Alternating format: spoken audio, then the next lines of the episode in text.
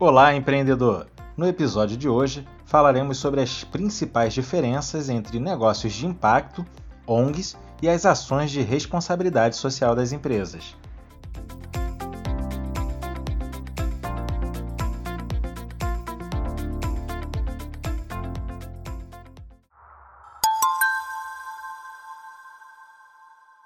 Já sabemos que os negócios de impacto são aqueles que resolvem um problema social ou ambiental por meio da venda de um produto ou serviço.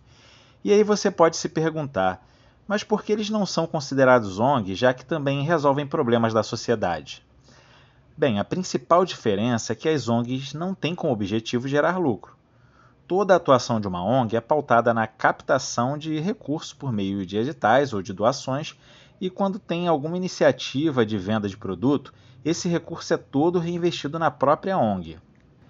Agora você pode estar pensando nas empresas grandes que fazem ações de doações de cesta básica, de agasalho ou de plantio de árvores, por exemplo. Agora, sabe por que elas não são um negócio de impacto?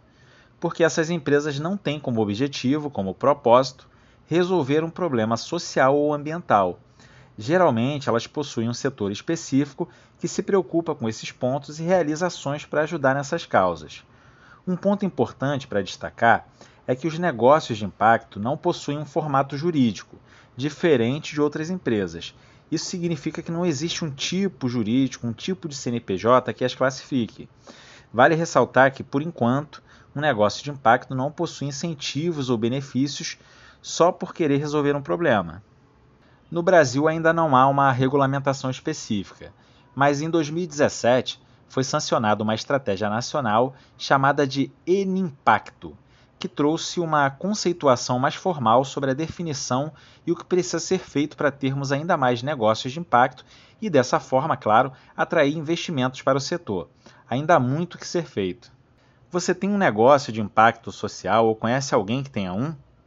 Desde o último dia 12 de abril, o Sebrae Rio lançou o edital de seleção para o programa Impacta, que trabalha a aceleração de negócios de impacto. Ele tem como proposta ajudar a melhorar o nível de maturidade de gestão e potencializar os resultados de transformação de um negócio. O programa terá duração de seis meses e, nesse período, o empresário vai receber 54 horas de apoio, com mentorias individuais, consultorias especializadas, oficinas de gestão e encontros para troca de rede e networking. Todas as informações estão disponíveis no site do Sebrae Rio e o link do site está na descrição desse podcast. Na dúvida, envie uma mensagem para o WhatsApp do Sebrae Rio no número 21 96576 7825. Repetindo, o número é 21 96576 7825. No próximo episódio, falaremos mais sobre o propósito e a importância dos negócios de impacto. Esse foi mais um podcast do Sebrae Rio. Até o próximo. E lembre-se de seguir o nosso canal de podcast. Siga a gente também nas nossas redes, no Instagram e Telegram, no arroba SebraeRJ.